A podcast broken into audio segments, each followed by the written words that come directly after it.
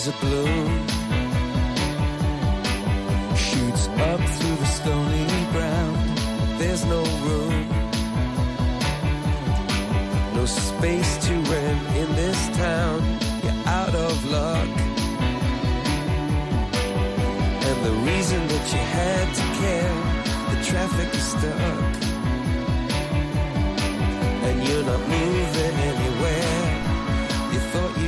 Comienza en Radio María Sexto Continente, con el obispo de San Sebastián, Monseñor José Ignacio Munilla.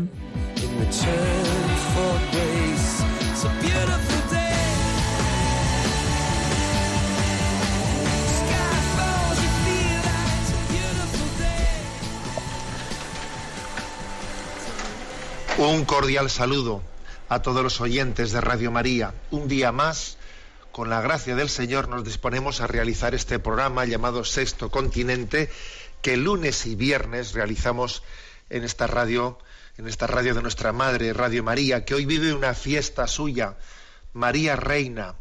22 de agosto. María Reina es una fiesta mariana que obviamente es también una fiesta especial en esta casa. María Reina, una fiesta que nos recuerda que para poder reinar hay que dejar que Cristo reine en nosotros. María es reina porque Cristo reina en ella. Decía Séneca, Séneca, fijaros, ¿eh? antes del cristianismo, decía Séneca que reinar sobre uno mismo es el reinado más glorioso. Y en el siglo XVII, Sor María de Ágreda, hablando, ¿no? Pues de, de la realeza española y de cómo a veces, pues pretendemos reinar sin que nosotros sepamos gobernarnos a nosotros mismos, decía ella, no puede ser buen rey de las Españas el que no sabe gobernarse a sí mismo.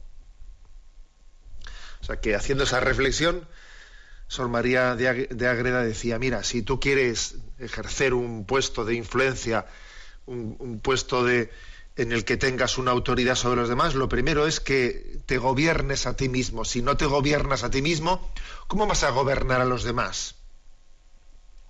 Bueno, pues eh, precisamente por eso el Señor le ha hecho a María reina, le ha hecho participar de su reinado sobre el mundo, porque María es aquella que le ha dejado a Jesucristo reinar en ella. María es la esclava del Señor, el Señor reina plenamente en ella y por eso ella puede ser partícipe de ese reinado de Cristo sobre todo el mundo. Vamos nosotros también a, a pedirle a ella que el reinado de Cristo se, haga pleno en nuestra propia vida, en nuestro propio corazón, que Cristo reine en nosotros, que nuestra vida interior esté unificada, que no estemos interiormente divididos, que no tengamos fracturas interiores, dobles vidas, que reine en nuestra familia y para que de esa manera nosotros pues podamos también extender el reino de Dios por todo el mundo y eso es reinar, ¿no? Reinar es ser copartícipe con, con Jesucristo de su, de su reinado. Con, mucho, con mucha alegría, con mucho gozo realizamos este programa de Sexto Continente en este día 22 de agosto. María Reina. Y acordándonos ¿no? de este mensaje con el que abrimos así camino, pues abrimos puerta en este, en este programa de Sexto Continente, le pedimos la gracia a María de que su Hijo reine en nosotros, porque reinar sobre uno mismo es el reinado, el reinado más glorioso. No vaya a ser que queramos tener poder y autoridad sobre los demás cuando en el fondo ni siquiera somos capaces de gobernarnos a nosotros mismos. ¿no? Bueno, pues ade- adelante con este programa. ¿no? Lo ponemos bajo, bajo la intercesión de María Reina. Sexto Continente es un programa pues que tiene la particularidad de tener, eh, de querer también evangelizar desde la radio y desde las redes sociales. Y tiene una cuenta de Twitter, arroba obispo Munilla, y un muro de Facebook que lleva mi nombre personal, de José Ignacio Munilla, y una cuenta de correo electrónico, sextocontinente, arroba radiomaria.es, bueno, pues en la que además de, esta, de este programa emitido en directo, pues también desde esas redes sociales tenemos una interacción con vosotros. Sois muchos los que hacéis vuestras aportaciones y yo la verdad es que lo agradezco. Aquí tenemos una, tenemos un, eh, pues unos seguidores muy activos. ¿Qué tema he elegido para, para hoy? A ver si tenemos también un tiempo largo de atención a las preguntas de los oyentes, que llevaba ya algún tiempo sin atenderlas. Pero he elegido un tema que en estos días de agosto, pues la página web de Religión en Libertad, que es una de, las páginas web que existen, eh, unos de los sitios de Internet más evangelizadores, ¿no? Religión en Libertad, pues se ha, ha publicado un artículo, 10 consejos para controlar la lengua y evitar los chismes, las murmuraciones y las maledicencias, ¿no? Como, es decir, como reglas para controlar la lengua un artículo pues muy interesante, en el que eh, trae a colación, o sea, en el que traduce al castellano, pues una, un artículo publicado en el blog del padre Brown Oblato de la Virgen María, que pues que sirve como párroco en una iglesia en California. Es un sacerdote que tiene ya unos 30 años de ordenación sacerdotal. Se le conoce así popularmente como el padre Escobita allí en California entre los hispanos. Él suele dar muchos ejercicios espirituales y dirige también algún programa de radio y de televisión allí en, una, en Guadalupe Radio. ¿eh? Un programa que se llama Barriendo Conciencias. Bueno, pues eh, él escribió en su blog pues un, un artículo que aquí Religión en Libertad trae, eh, lo, trae un poco a colación y la verdad es que es interesante, ¿no? A ver, reglas para controlar la lengua. Son diez consejos que seguro que nos hacen bien a todos y yo voy a intentar repasar brevemente. Vamos a ver cuál es la regla, la regla principal. La primera, eh, rezar al Espíritu Santo. ¿Y esto? ¿Y eso? Bueno, pues fijaros la cantidad de veces que en los evangelios aparece como Jesús, movido por el Espíritu Santo, dijo, Padre, te doy gracias porque, Jesús fue movido por el Espíritu Santo, o incluso dice también, David, movido por el Espíritu, dijo, siéntate a mi derecha. O sea, con frecuencia en las escrituras se hace referencia a que somos movidos por el Espíritu Santo antes de hablar. O sea que si, si queremos controlar eh, lo que no debemos de decir, lo que deberíamos sobre todo de preocuparnos es que nuestra lengua diga lo que debe de decir. Es muy difícil, ¿no? Hablar bien solamente reprimiéndose. Además de reprimirse, todavía es más importante fomentar decir lo que se debe de decir. Eh, los chismes, las murmuraciones y las maledicencias se propagan con mucha mayor facilidad allí donde uno no está diciendo lo que debe de decir. Y entonces, por defecto, es mucho más fácil meter la pata y decir lo que no debes de decir, ¿no? Por eso, el primer consejo es rezar al Espíritu Santo para que seamos movidos por el Espíritu, para decir lo que debemos de decir. No olvidemos que hemos sido creados para alabar a Dios, para hacer apostolado. Y y dice este artículo ¿eh? del padre del padre Escobita, como dicen aquí, ¿no? Mm, al que, al que me estoy haciendo referencia, del padre Brown, dice que pues, después de Pentecostés, ¿no? Pues Pedro, ese que había negado a Jesús con su lengua, después de Pentecostés, ¿eh? pues hay una transformación radical en él y él se pone a predicar, se pone a anunciar, convierte a tres mil personas o sea que es que la clave está en lo primero para no hablar lo que no debemos es ocupar nuestra lengua en lo que debemos, ¿no? O sea, dejarnos mover por el Espíritu y proclamar y proclamar que, que Jesucristo es Rey, que Él es Redentor del mundo y que el mundo tiene esperanza. O sea, lo primero, rezar al Espíritu Santo para que mueva nuestra lengua. Segunda, segundo consejo. Dice, piensa. O sea, piénsalo tres veces, ¿no? Cuenta diez, ¿eh? como solemos decir, ¿no? Piensa antes de hablar, ¿eh? con cuánta frecuencia hemos hablado impulsados por el momento, sin reflexión, y hemos herido a personas. La imitación de Cristo, el libro del Kempis, dice, ¿no? Pocos han lamentado haber mantenido silencio, muchos eh, haber hablado en mal momento. ¿eh? O sea, pocas veces se lamenta haber mantenido el silencio. Muchas veces se lamenta haber hablado indebidamente. Mm, esto es esto del segundo consejo, piensa, piénsatelo, en el fondo está unido al primero, porque si queremos ser movidos por el Espíritu Santo, si queremos que nuestras palabras las ponga el Espíritu, mira, no algunos confunden eh, que el Espíritu Santo te mueva con tu primera impulsividad. Las primeras impulsividades nuestras casi nunca son, ¿eh? casi nunca son eh, movidas por el Espíritu Santo. Por lo tanto, piénsalo tres veces, es muy importante, porque eh, para, para, que uno pueda ser movido por el Espíritu Santo, tiene que saber distinguir lo que son mociones del Espíritu de lo que son impulsos suyos. Y los impulsos nuestros tienen que ser purificados totalmente, ¿no? Porque no es lo mismo inspiración del Espíritu que ocurrencia o pura ocurrencia o puro impulso nuestro. Luego nuestra impulsividad tiene que ser purificada. Piénsatelo ¿eh? antes de hablar.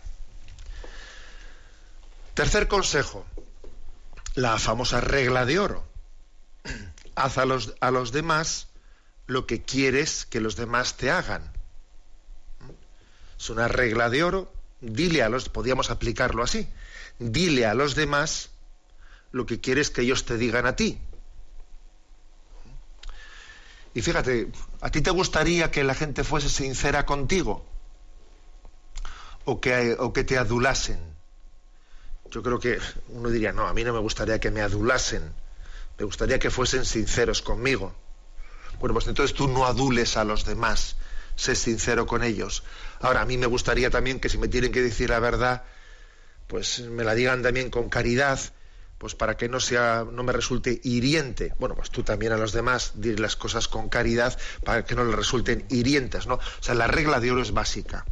Es una regla básica que matiza muchísimo ya lo que uno tiene que decir y cómo lo tiene que decir. Dile a los demás lo que quieres que ellos te digan a ti. Cuarta regla. Sencillamente, calla calla. Em, si no tienes algo bueno que decir, más vale que te calles. ¿eh? Em, la, la razón primera para hablar tiene que ser que tienes algo para decir que mejore el silencio. Si algo no mejora el silencio, pues mira, mm, cállate. Es un buen consejo, ¿no? O sea, no tenerle miedo al silencio tenerle miedo al silencio y tener esa especie de ansiedad que hay que decir algo porque si estamos en silencio me pongo nervioso y tengo que decir cosas no por nada, sino por decir algo, mal asunto. Mal asunto. Eh, y es verdad que tenemos el riesgo de que estamos en una en una relación, a veces en una cultura un tanto ansiosa, que, que, los silencios un poquito prolongados nos ponen nerviosos, ¿no? Y entonces uno abrir la boca a decir algo, ¿eh? como cuando vamos en un ascensor, ¿no? Vas en un ascensor y entonces parece que tienes que decir algo. Bueno, una palabra de educación estará bien, ¿verdad? Pero, bueno, creo que este cuarto consejo se entiende. ¿eh? Si no tienes algo que mejore el silencio, calla. No le tengas miedo al silencio. Quinto consejo, una especie de reflexión, ¿no? ¿Estás nervioso? ¿Estás nervioso? en momentos de agitación eh, no, no es prudente hablar. Mejor retírate, reza, reza el rosario. En la agitación, el mal espíritu trabaja fácilmente en nosotros. ¿eh? O sea que es mejor eh, tomarse el pulso de si yo estoy en el momento adecuado, discernir si estoy en el momento adecuado para hablar, y hay que saber posponer, dilatar dilatar lo que tengo que decir al momento adecuado. si no me encuentro yo pues en la paz interior que uno debe de tener, lo más posible es que lo diga mal. Bueno, pues lo pospones, lo dilatas, de no ser que sea de una necesidad imperiosa al decirlo en ese momento, ¿no? Pero es otro consejo obvio, es decir, también uno tiene que discernir si tiene el estado interior adecuado, pues para poder hablar. Es un consejo, yo creo que prudente. Sexto consejo, ¿eh? por los que se han eh, incorporado tarde, repito que estamos hablando de unas reglas para el control de la lengua. ¿eh? Sexto consejo, dar, tener prontitud para dar ánimos. O sea, que cuando uno se decida a hablar, que entienda que lo principal es que mi palabra sea una palabra de ánimo, eh, de empatía, no de hacerme el simpático, que es distinto, ¿no? Sino de estimularnos unos a otros a ser mejores. Todos necesitamos eh, el apoyo y el consuelo y el refuerzo para caminar ¿no? en nuestro itinerario. Dice aquí el padre, padre Brown en, su, en, sus, en estos diez consejos, dice, Mm, que me, hace gracia, dice, aprende de Bernabé, sé un Bernabé. Bernabé fue uno de los últimos apóstoles y su nombre significa hijo de consolación. Procura que tus palabras sean de consolación. Y dice el, ¿por qué no formar un club Bernabé? Un club Bernabé, que me refiero, se refiere así con, este, con este sentido jocoso a, a intentar ayudarnos, ¿no? o sea, ser motivo de consolación y de estímulo entre nosotros. Un club Bernabé, dice él, ¿no? Hijo de la consolación. Séptimo consejo, ¿no? Séptima regla para controlar la lengua. Prontitud para decir perdón. Cuando te equivoques con lo que has dicho y hieras a tu prójimo, haz acopio de humildad para saber decir lo siento, para saber decir perdón, ¿no? Es decir, tener el acopio necesario para decir humildad. Cuando uno, cuando uno está bajo, pues digamos, en la bajo la tempestad de haber tenido un roce y su orgullo todavía está, eh, todavía está activo, pues igual en ese mismo momento en el que el orgullo está activo, no tiene la capacidad de mm, de expresar humildemente, de pedir disculpas, ¿no? Pero hay que intentar hacer con acopio en cuanto que uno vuelve a tomar las riendas, ¿no? Las riendas de sí mismo, en cuanto uno ha salido un poco de esa de esa nube de orgullo que, que parece que se ha apropiado de él y le ha hecho salirse de sus casillas y decir lo que no debía de decir, en cuanto uno retoma de nuevo las riendas de sí mismo, Dice, hacer acopio de humildad y mira, y no perder tiempo y lo antes posible, en cuanto que hayas tomado el control de la nave, eh, de ti mismo, que no pierdas tiempo, no pierdas tiempo y pide disculpas. Eso hace que, que controlemos mucho mejor la lengua, obviamente, en cuanto que uno, cuanto, si lo puedes retomar unos segundos antes, mucho mejor porque te vas a evitar decir más tonterías, de las cuales luego vas a tener que pedir más disculpas. ¿eh? Esto es clave. Intentar retomar cuanto antes ¿no? el control de la nave sin que, sin que se desperdicie mucho tiempo perdido y en cuanto uno pide disculpas ya se está ahorrando muchas palabras estúpidas. Que como decía Shakespeare, ¿no? Errar es atributo humano. Perdonar es atributo divino. Y añadiría yo, y pedir perdón es atributo humano divino. Errar es atributo humano. Perdonar es atributo divino. Y pedir perdón es atributo humano divino. Porque somos los hombres los que hemos recibido el don de Dios de poder pedir perdón. Octavo consejo octavo consejo, de las reglas para el control de la lengua. Lectura espiritual. Lectura espiritual. Es muy importante tener una lectura espiritual que te enriquezca, que amplíe tu horizonte. Porque uno de los problemas puede ser que tenemos vacío interior. Entonces, cuando uno tiene poco que decir, que tenga un valor verdadero, tiene mucho peligro de decir tonterías, chismes, murmuraciones. Luego es muy importante pues, reservar un, un rato para una buena lectura espiritual, media hora al día aquí, aquí sugiere el padre Brown en su, en su artículo, media hora al día, en el que uno tenga lectura de pensamientos edificantes, vidas de santos, eh, es muy importante esto, ¿eh? porque si no te llenas de cosas positivas, es difícil que tus conversaciones sean positivas. Eso nos pasa a todos. ¿eh? No os penséis que, un servidor, el que habla con vosotros, pues si, si, lo mejor de las cosas que yo puedo compartir con vosotros en Radio María, no penséis que se me han ocurrido a mí. yo las he recibido de las cosas que leo. O sea, es decir, que en el fondo todos necesitamos, somos como una esponja que necesitamos llenarnos pues para luego poder compartir y para no decir tonterías, ¿no? Pues la lectura espiritual es clave. Noveno consejo para controlar la lengua. Os voy a decir que a mí me ha impresionado leer este noveno consejo. Dice, recuerda la Santa Comunión. Recuerda que hablas con la misma lengua en la que recibes al Señor en la Eucaristía. Ojalá lo que hablemos refleje a quien acabamos de recibir en nuestra lengua y en nuestros corazones. Bueno, a mí me ha llamado la atención esto, o sea, es decir, con mi lengua estoy recibiendo el cuerpo de Cristo y ahora con mi lengua voy a estar diciendo bobadas, voy a estar hablando de lo que no debo, voy a estar murmurando, voy a estar con chismes, con esa misma lengua en la que he recibido el cuerpo de Cristo. Bueno, pues ahí queda esa reflexión. ¿eh?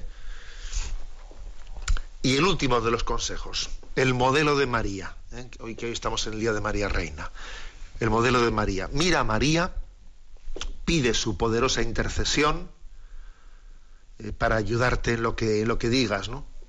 Y imagina a María cuando cuando hablaba con San José, cuando hablaba con Jesús, cuando hablaba con Santa Isabel. ¿Cuál es su forma de hablar, de atención, de amabilidad, de dulzura, de humildad, de discreción, ¿no? Fíjate cuáles fueron las primeras palabras de María. La primera palabra que sabemos de María es, he aquí, he aquí la esclava del Señor, que es una especie de presentación humilde. Y luego dice, hágase en mí según tu palabra, ofrecimiento confiado. María tiene un presentarse humilde ante Dios y un ofrecimiento confiado. Así habló María presentarse humildemente delante de los demás y delante de Dios. O sea, no fuera falsas imágenes, fuera dárselas de no sé qué, presentación humilde y ofrecimiento confiado. Y hay una lección de cómo se habla con Dios y con los demás. Bueno, son diez reglas, diez consejos para controlar la lengua y evitar los chismes, murmuraciones y maledicencias. ¿eh? Nos los están ofrecidos, está publicado el 17 de agosto en la página web de Religión en Libertad y lo podéis buscar fácilmente quien quiera leerlo con un poco más de, detenimiento. Bueno, una cosa. Ayer, ayer domingo, leíamos ese, evangelio que es tan impresionante, en el que se parte de, de esa pregunta. ¿Son pocos los que se salvan? Una pregunta que nos, que nos hace poner especialmente atenta la oreja, ¿no? A ver qué responde Jesús a esa pregunta. ¿Son pocos los que se salvan? ¿Cuántos son los que se salvan? ¿Son muchos? ¿Son pocos? Y entonces Jesús nos dio una respuesta que, que no desperdicia ni una sola palabra en curiosidades, sino que nos quiere centrar en lo esencial, ¿no? Y dice, esforzaos en entrar por la puerta estrecha esa es su respuesta. Esforzaos en entrar por la puerta estrecha. Porque la salvación es un regalo de Dios, pero requiere de nosotros pues toda nuestra colaboración. Envié ayer a las redes, junto con esa, ese versículo, esforzaos en entrar por la puerta estrecha, pues esa reflexión que tantas veces me habéis escuchado. La salvación de Dios es gratuita, pero no es barata. Esa puerta, esa puerta para entrar en la salvación es muy ancha por el lado de Dios, pero es estrecha por nuestro lado, porque por nuestro lado requiere la negación al pecado, a lo que es contrario, negarnos a nosotros, a lo que es contrario a la salvación, negarnos a nosotros mismos, a nuestra tendencia al egoísmo, a nuestra tendencia al materialismo, etcétera. Por eso eh, el don gratuito de Dios coincide con la necesidad de la negación a nosotros mismos para poder acogerlo. La salvación de Dios es gratuita, pero no es barata. Luego, qué importante es la respuesta de Jesús, entrar por la puerta estrecha, por la puerta angosta. Bueno, pues aquí hay una canción que vamos a escuchar que es muy, interesante, pero muy interesante. ¿eh? Una canción de un tal Kiki Troya que se titula Por la angosta, por la puerta angosta, por la puerta pequeña. Voy a leer la, la letra y la escuchamos. Muy buena la canción, ¿eh? Dice, ya no quiero dar tantas explicaciones del camino que he elegido para andar. Y es que el mundo solo acepta transgresores que nunca hacen diferencia en realidad. Me han mentido muchas veces en la vida. Esta vez no voy a dejarme engañar. Y aunque todos van por la ancha avenida, sé muy bien por dónde quiero caminar. Por eso yo me voy por la angosta, me voy por la angosta, por la angosta voy. De este mundo en que se venden ilusiones, donde para trascender hay que transar, yo me voy con mi guitarra y mis canciones, pues hay cosas que no pienso negociar. Si es verdad que uno es quien forja su destino, si es verdad que hay que elegir en libertad, voy a hacer uso de mi libre albedrío, porque sé por dónde quiero caminar. No te pido que te pongas de mi lado, ni siquiera que comprendas mi razón. Yo sé bien que te parezco un desquiciado, pero no camino solo, corazón. Y aunque grites que estoy totalmente crazy, loco significa, ¿no? Y te rías de mí de, en mi cara una vez más, me despido con un beso, moi, Arrivederci, nos veremos si algún día te cruzas. Y están todos invitados a la senda, que aunque angosta, para todos hay lugar, para darle a la esperanza rienda suelta y a la vida vida eterna de verdad.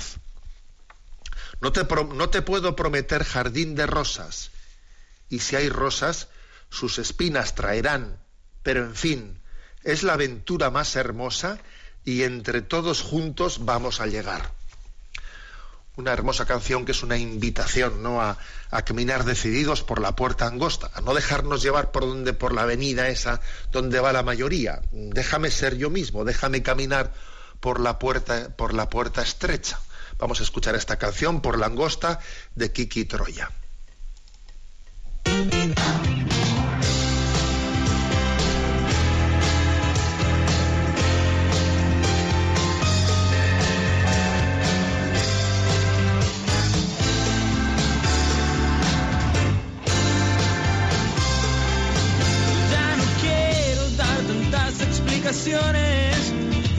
Camino que he elegido para andar.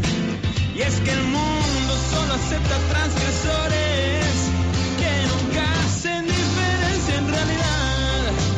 Me han mentido muchas veces en la vida. Esta vez no voy a dejarme engañar. Y aunque todos vayan por la ancha avenida,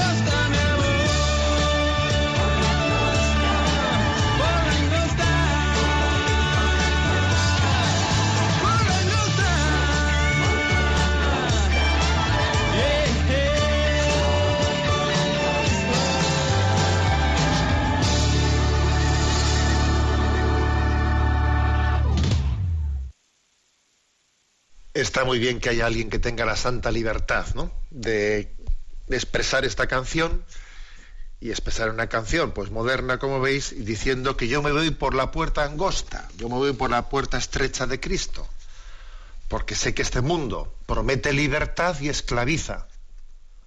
Jesús me presenta su cruz y me libera. Luego no me voy a dejar engañar. Yo voy por la puerta estrecha, por la puerta que me pide renuncia, que me pide morir a mí mismo, porque sé que al final eso me va a hacer libre. Este mundo, este mundo ofrece libertad y esclaviza y Jesús te ofrece su cruz y te libera. Luego vayamos por la puerta angosta. Bueno, queremos en este programa de Sexto Continente tener también la interacción de vida con los oyentes y sobre todo es la cuenta de correo sextocontinente arroba radiomaria.es, pues el lugar, pues el, si quieres, el más fácil a través del cual podéis presentar vuestras consultas. Eh, a Cristina que la tenemos en la emisora, le vamos a decir que, vaya, que nos vaya presentando las que hemos seleccionado esta semana. Buenos días. Muy buenos días, monseñor. Adelante con ello. La primera es un joven llamado Pedro que dice, el motivo de mi consulta es que estoy en un punto de mi vida en el cual me asaltan dudas en lo que a la fe y a la conversión a Cristo se refiere, pues a veces siento remar contra corriente y correr contra el viento, retrocediendo más que avanzar. Sé que nadie dijo que esto de querer ser amigo de Jesús fuese, um, fuese a ser fácil, pero es que hay momentos en que entran ganas de tirar la toalla. Entonces miro al pie de cualquier crucificado y veo a la Madre de Dios a los pies de su Hijo ensangrentado, besándolos, acariciándolos, abrazándolos, y me pregunto que si no le estaré volviendo a abandonar en el momento crucial de su vida, de mi vida. Lo cierto es que estoy pasando por una fase donde aparentemente nada tiene sentido, exceptuando mi relación con mi novia. Ella es muy creyente y practicante y aunque con mis dudas yo también lo soy. Por lo que me gustaría preguntarle, ¿Es malo tener dudas, crisis de fe sobre la Iglesia? ¿Qué me aconseja hacer, leer? Muchas gracias, espero no aburrirle. Reciba un cordial abrazo, rezo por usted. Bien, bueno, vamos a ver, pues yo creo que Pedro se me ocurre dar una serie de consejos, ¿no? Se ve que él está asaltado por momentos de dudas, ¿eh? de dudas. A ver, tener dudas, tener dudas, que a uno le asalten las dudas contra la fe, ¿es signo de pecado? No necesariamente, ¿eh? no necesariamente. Es posible que uno pueda tener culpabilidad en las dudas que está padeciendo o no, o no sea, podemos ser objeto de tentaciones contra la fe sin que nosotros tengamos una culpabilidad en, ello, ¿no? Por eso a mí los consejos que se me ocurren son, lo primero, lo principal, no dejarse ahogar, ¿eh? porque a veces el enemigo, Satanás, también quiere, quiere pues eh, agobiarnos, es su estrategia, ¿no? No dejarse agobiar. Yo no puedo echar por la ventana mi certeza de fe de 20 años porque ahora me, venga en un momento el agobio de las dudas, ¿no? Tener calma. Esa frase de Jesús, ten calma, pon un poco distancia a tu agobio. En segundo lugar, ¿eh? después de haber puesto distancia a, ese agobio, porque además fíjate, se dicen me vienen las dudas, y cuando se dice me vienen, de alguna manera, hasta la propia forma de decirlo, es como algo que te asalta de fuera que te asalta de fuera. ¿eh? Luego poner un poco de distancia. Segundo, intentar buscar la certeza, obviamente, consultar con personas que me pueden ayudar. Cuando se trata del tesoro de la fe, yo no puedo estar hablando con cualquiera. ¿eh? es un asunto importante. Un esfuerzo prolongado en este sentido no es demasiado pedir. ¿eh? No es demasiado pedir. Yo recuerdo una ocasión, siendo párroco en Zumárraga, ¿no? Pues que, que, en una ocasión pues un joven con el que yo había pues compartido mucho tiempo no pues eh, en su crecimiento etcétera en una ocasión estuvo conmigo y me dijo no es que he perdido la fe y le dije ah y eso que ha sido ayer o antes de ayer o a ver le dije oye que tú y yo tenemos una historia muy larga de caminar juntos. Y cómo me puedes decir he perdido la fe sin que hayas intentado buscar, sin que hayamos, sin que hayas venido y hayamos hablado. O sea, a ver cómo es eso, ¿no? Lo lógico es que alguien se tome en serio, se tome en serio la lucha por su fe, ¿no? Tercer lugar, eh, yo creo que también es muy importante, además de informarse, además de buscar quien pueda ayudarme, que me tome en serio un examen interior de ver si, si, puede haber algún aspecto importante en el que yo necesito una conversión, porque a veces las dudas sí que vienen porque en mí hay algo, hay una incoherencia, una incoherencia, una, algo que, en lo que yo tengo que convertirme y si no me convierto en ello, pues es que, claro, hay en mí una especie de contradicción y la contradicción hace que me surjan dudas. Por aquello de que si no vives como piensas, terminas pensando como vives. Lo primero, ojo, a ver si tengo yo una incoherencia en la vida que como no la afronte es que me surgen dudas, claro, pues porque si no vives como piensas, como según tu fe, acabarás pensando como vives, es decir, tu fe entrará en crisis porque tu vida es contradictoria con tu fe. Esto es muy importante también. ¿eh? O sea, en tercer lugar, tomarse en serio el examen interior a ver si estas dudas me están viniendo de una incoherencia en mi vida. En cuarto lugar, como cuarto consejo, la clave es la humildad, ¿no? Eh, o sea, el, plegamiento de nuestro orgullo, que es una terapia totalmente necesaria, o sea, es decir, crecer, intentar crecer en humildad, pedir el don de humildad, ¿no? Para coger la fe. Y todo esto, en último lugar, pues en, oración, que a veces, cuando uno tiene unas dudas muy fuertes, tiene que recurrir a hacer lo que se dice la oración de, del ateo, ¿no? Señor, si existes, dámelo a conocer. Pero, pero incluso esta oración hecha con sinceridad es una verdadera oración. Es una verdadera oración que Dios escucha. Y, Él sale en socorro de quien busca, de quien busca la fe. ¿no? Además, tú, Pedro, decías que tu, que tu novia es profundamente creyente y seguro que en el testimonio de fe de, ella vas a encontrar también una, una, gran ayuda. Sin duda ella también será para ti un gran, será para ti un gran soporte ¿no? y una gran ayuda en la fe. Bueno, te, encomendamos, Pedro. Adelante con la siguiente consulta. Del... Desde Almería nos escribe una oyente. Mi nombre es María Visitación y vivo en Almería. Quisiera, a la luz del documento de la Conferencia Episcopal Española sobre Cristología, que me aclarara lo siguiente.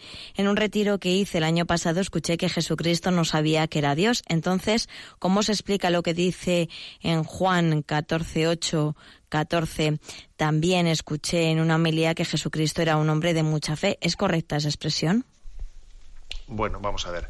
Eh, se refiere el oyente, se refiere a un documento eh, reciente que en julio eh, publicó la, la, conferencia episcopal sobre Cristología un documento que tuve ocasión de presentar aquí durante tres programas. Quienes entréis en el en el en el iBox, en el canal de iBox o en el podcast de Radio María, allí encontraréis que en julio un servidor dedicó tres programas monográficos a la presentación de este documento de Cristología. ¿eh?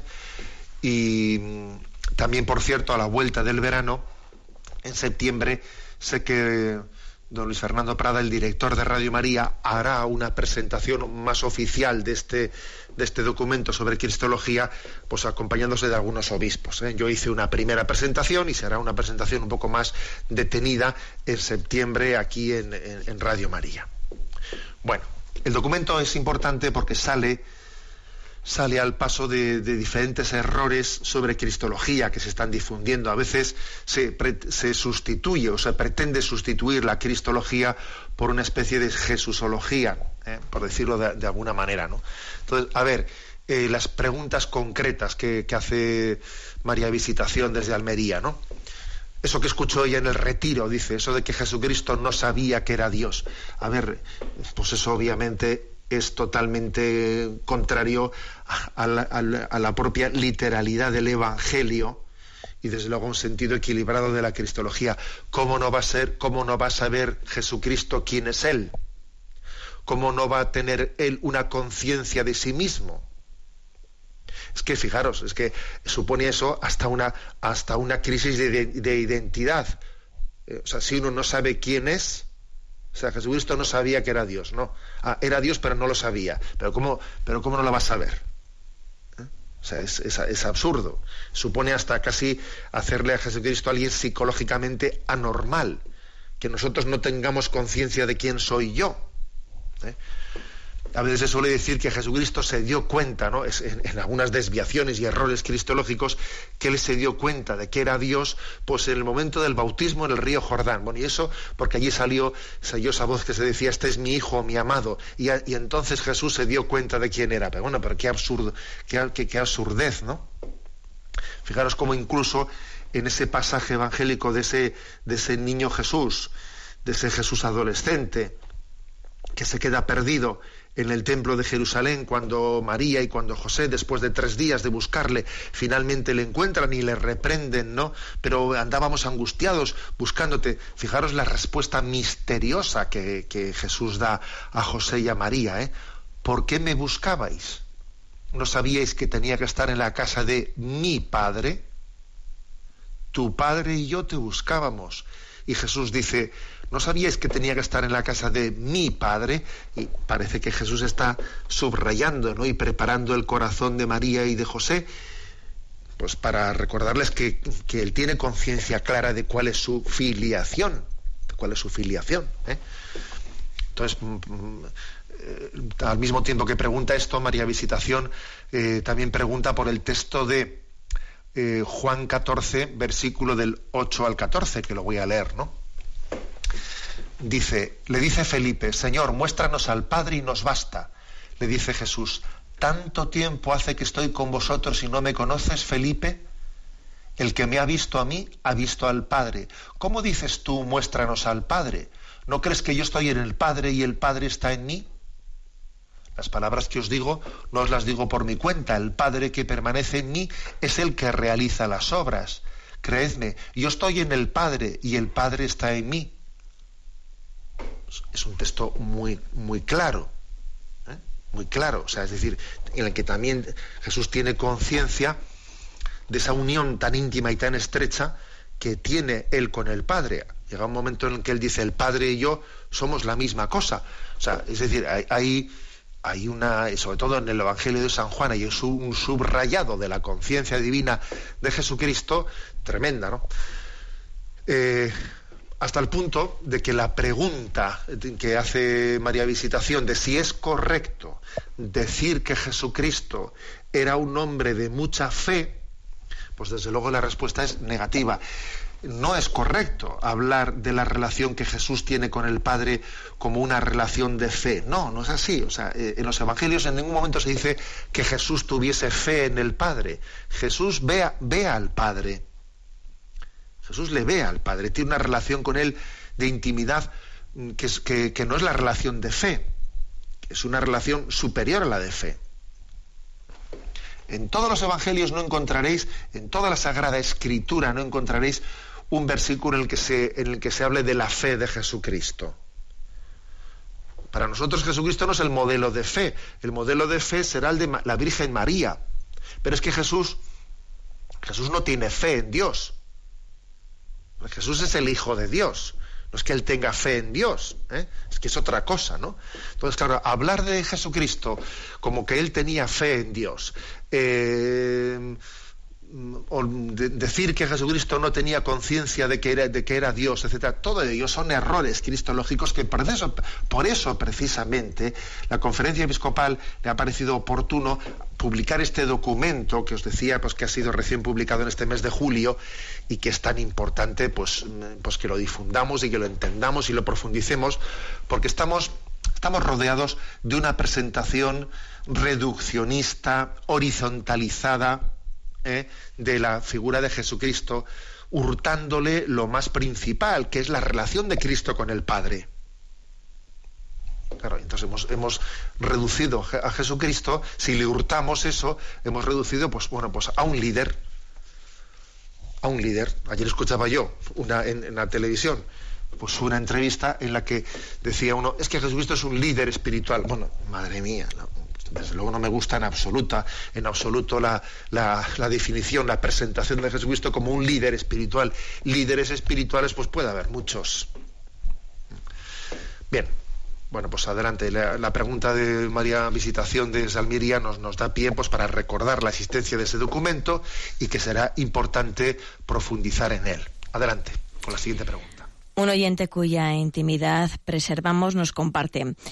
Buenos días, Monseñor. En el programa Sexto Continente del 7 de marzo comentó usted un documento de la Conferencia Episcopal Estadounidense sobre la pornografía con el título Dame un corazón puro. Explicaba que en algunos centros de orientación familiar estadounidenses habían empezado algunas iniciativas de ayuda para vencer estas adicciones. También comentó que iban a proponer este tipo de ayuda en su diócesis de San Sebastián. Pues a raíz de escuchar ese programa busqué en Google algo así como ayuda a adicción pornografía en Barcelona y entre varios resultados encontré la web de Sexólicos Anónimos, Sexólicos Anónimos, que se define como un programa de recuperación de la lujuria y la adicción al sexo basado en los principios de Alcohólicos Anónimos. Leí todo lo que aparecía en esa web y me pareció que podían ayudarme. Contacté para informarme y comencé a asistir a las reuniones. Aunque se considera un grupo confesional, me parece perfectamente compatible con la fe católica.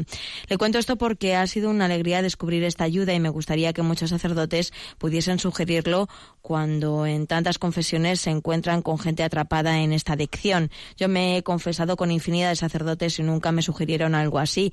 De la misma forma que algunos católicos tienen problemas de depresión y van al psicólogo, sexólicos anónimos creo que puede ser una gran ayuda contra la adicción a la pornografía. Gracias y saludos.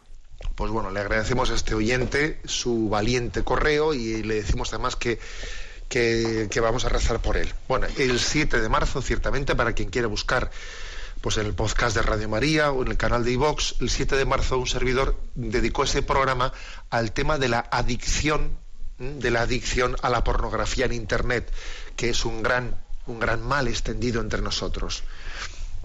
En este momento, más del treinta y pico por ciento de las búsquedas que se hacen en, en internet son búsquedas de pornografía. Más del 30%. Y eso obviamente eso, tiene tal volumen, tal volumen que solamente se explica por las adicciones que eso genera y por, los, por, y por la incapacidad de liberarse de ese tipo de adicciones, que nos tiene presos, ¿no? Que nos tiene presos. Entonces, eh, en ese programa presenté un documento de la Conferencia Episcopal Estadounidense que se ha publicado específicamente sobre este tema. Es que esto, es un problema moral sí, pero ya es un problema no solamente moral, sino también psicológico, o sea, de, ser atrapados en una adicción. Y mm, el documento se llama Dame un corazón puro. Y en ese documento se habla de, de cómo las diócesis de Estados Unidos están eh, desde la pastoral familiar, desde los centros de orientación familiar, están ofreciendo eh, ayudas terapéuticas, acompañamientos psicológicos de cómo liberarse de esa adicción. También aquí en San Sebastián, en el centro de orientación, hemos puesto en marcha esto. ¿Eh? Una ayuda, porque es que los sacerdotes deben de saber que cuando alguien viene y se está confesando compulsivamente de la caída contra la pureza pues, eh, por, por, recurrir a la pornografía en Internet y, un día y otro día y otro día y ve que sufre, sufre, sufre y no puede dejarlo, no puede dejarlo, no puede dejarlo, es que ahí hay una adicción. O sea, que es que ya no es únicamente un, eh, pues un, algo que pueda ser superado por un instar a luchar por la virtud contra el pecado. Hay una adicción que, que necesita una ayuda específica, ¿no?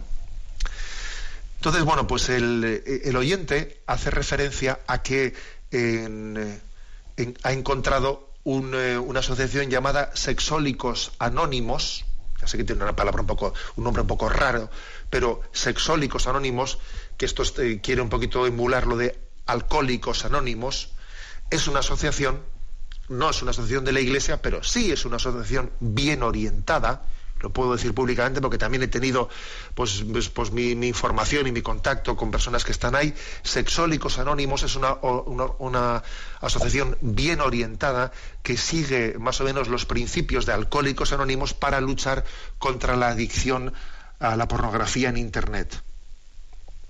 Y, que pueda ayudar mucho. Y, y, creo que es importante que también los sacerdotes lo sepamos y sepamos conducir a, porque es que es que estamos en un momento en el que tenemos que luchar por la libertad de las almas por la libertad de las almas, ¿no? Y creo que agradecemos al oyente que nos dé pie también a dar a conocer esta asociación, Sexólicos Anónimos, ¿no? Podéis eh, también buscarla en internet y ojalá todas las diócesis podamos nosotros poner este servicio este servicio de, eh, ayuda contra la adicción, contra las adicciones en nuestros centros de orientación. Bueno, damos paso a una última consulta. Adelante. Es de Tomás desde Toledo. Dice, buenos días. ¿Cómo conjugamos el siguiente aspecto? El ser humano ha sido creado por Dios, hombre y mujer, y esto es la ley natural. Sin embargo, hay otras leyes naturales que considero van en contra de Dios. Por ejemplo, la llamada ley del más fuerte, que vemos que es lo natural entre los animales y también de los hombres. Y han sido también las leyes humanas las que van encaminadas a proteger al más débil. Bueno, yo creo que, Tomás, a ver, Tomás, yo creo que eh, hay que distinguir las cosas, ¿no? El, hecho de que nosotros ah, hablemos, hablemos de la ley del más fuerte, eso no quiere decir que eso sin más eh, sea la, ley natural. ¿eh? A ver, mm, una cosa es que, que, es cierto que en la naturaleza, en la naturaleza, pues eh, en la mayoría de las especies ha quedado marcado pues que, el, macho suele tener más fuerza que la hembra, no en todas las especies, pero en la, pues en la mayoría. Entonces, en la ley natural sí que queda marcado, queda marcado el hecho de que hay una diferencia entre el macho y el varón y pues, quizás la mayor fuerza física del macho pues puede eh, servir pues para la sencillamente para la protección de la pareja, de tal y de cual. Ahora bien, la utilización que nosotros hacemos de ese aspecto de la fuerza de la fuerza del varón eh, esa, ese abuso de fuerza pues al servicio del egoísmo al servicio del machismo al servicio a ver eso no tiene que ver nada con la ley natural sino que es el influjo del pecado que se sirve eh, se sirve de la ley natural pues al servicio del reino de Satanás ¿eh? o sea que no, no confundamos lo que es la ley natural con lo que es la manipulación del pecado de Satanás, de esa ley natural al servicio pues de lo que son eh, de, lo que es lo, lo, contrario al reino de Dios. ¿eh? Por lo tanto, digamos que para entender correctamente lo que es la ley natural, la ley natural, la ley natural hay que leerla, hay que entenderla, hay que comprenderla a la luz de la ley de Dios. La ley natural no se descubre, o sea, no es tan fácil leer lo que es la ley natural. La ley natural hay que descubrirla pues, a la luz del magisterio de la Iglesia, a la luz de la palabra de Dios, a la luz de la ley divina. La ley natural está inscrita en la naturaleza, sí, pero hay que saber interpretarla. ¿eh? Por ejemplo, pues eh, pretender que la ley del más fuerte sea sin más ley natural y por lo tanto ley de Dios, quita, quita, para, para, para un momento, porque obviamente ahí hay muchos matices. ¿eh? aprovechando que el pisuerga pasa por Valladolid, aprovechando pues que, pues que el macho puede tener más fuerza física que la hembra, entonces pues el, pecado que quiere reinar en este mundo puede cometer muchos abusos y lo que en sí en el plan de Dios fue algo para la protección del más débil puede hacerse un abuso abuso no de, de, del fuerte sobre el débil bueno tenemos el tiempo cumplido la bendición de Dios todopoderoso Padre Hijo y Espíritu Santo descienda sobre vosotros. Alabado sea Jesucristo.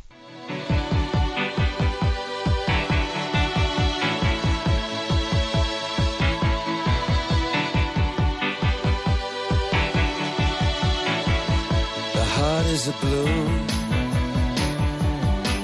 shoots up through the stony ground. There's no room, no space to rent in this town. You're out of luck. And the reason that you had to care, the traffic is stuck. And you're not moving anywhere. You thought you'd found a friend. Han escuchado en Radio María Sexto Continente, un programa dirigido por el obispo de San Sebastián, Monseñor José Ignacio Monilla.